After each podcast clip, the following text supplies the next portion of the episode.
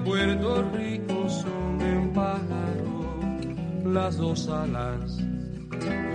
Rico son de un pájaro las dos alas. Saludos, estimados oyentes de Radio Habana, Cuba. El miércoles 21 de abril de 1965, a las 9 y 40 de la noche, falleció el líder nacionalista puertorriqueño Pedro Albizu Campos. Junto a él, de su familia, se encontraban su esposa Laura Meneses del Carpio y su hija Laura Esperanza Albizu Campos Meneses. Enfermo y para evitar su muerte en prisión, el gobierno estadounidense había permitido su indulto, el cual se efectuó el 15 de noviembre de 1964. Desde Nueva York, y apenas seis días antes, llegó a su lado su esposa, quien se desempeñaba en la misión de Cuba ante las Naciones Unidas como secretaria de primera clase. Una vez obtenida la autorización para viajar a Puerto Rico como miembro del cuerpo diplomático cubano. Laura Esperanza había llegado a San Juan el domingo 27 de diciembre de 1964 acompañada de sus cinco hijas, la mayor de 15 y la menor de 3 años de edad. Ninguna de ellas conocía a su abuelo materno personalmente. Conocían de él como del resto de los nacionalistas porque su madre les hablaba de ellos y porque, ávidas con la lectura, leían las revistas, los libros y documentos sobre la lucha de independencia que libraba la nación puertorriqueña y que constituían parte importante en la biblioteca de su hogar en el Perú.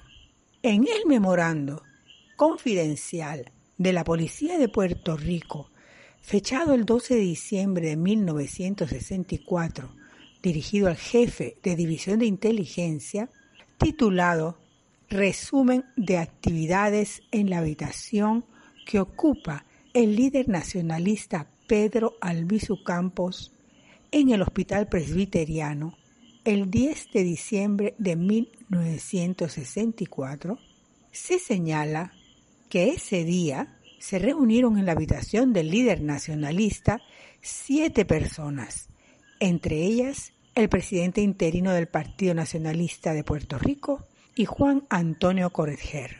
Uno de los temas discutidos que refleja dicho informe fue la búsqueda de un apartamento para alojar al líder nacionalista ya indultado.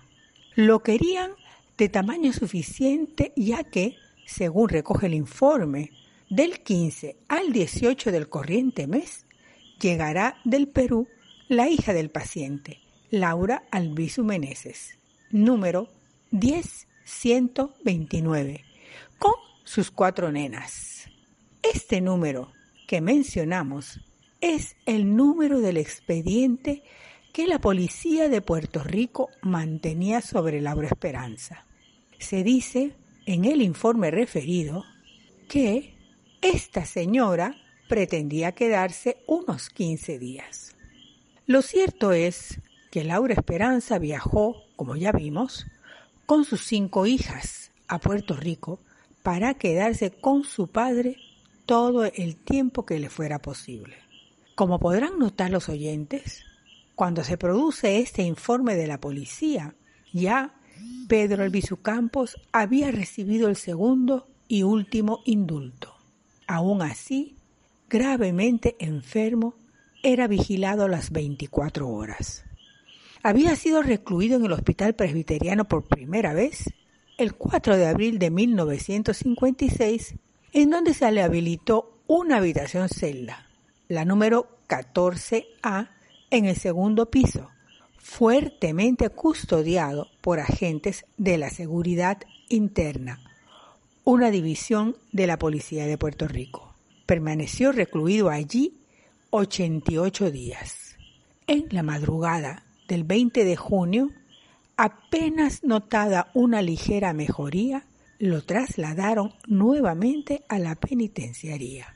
El 9 de noviembre su salud empeora, lo que obliga a las autoridades coloniales a trasladarlo nuevamente al hospital presbiteriano, presionadas por Laura Esperanza, entonces en Puerto Rico. Allí permaneció hasta el último y segundo indulto.